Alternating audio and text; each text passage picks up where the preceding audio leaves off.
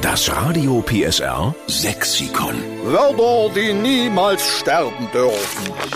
Mehr Sächsisch für alle. Auf Arbeit, in der Schule und zu Hause. Unser Dialekt ist Kult und wir wollen ihn erhalten. Und zwar mit ihren originellsten und lustigsten sächsischen Begriffen. Die sammeln wir alle im Radio PSR Sexikon.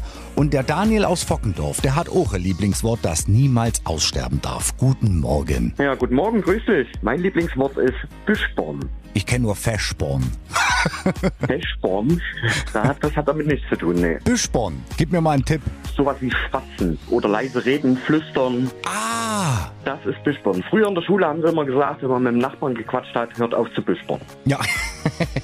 Also ich zum Beispiel muss ja immer morgens, wenn ich meinen kleinen Rockenzwerg Anton wecke, dann muss ich auch immer büschborn. Ja, richtig.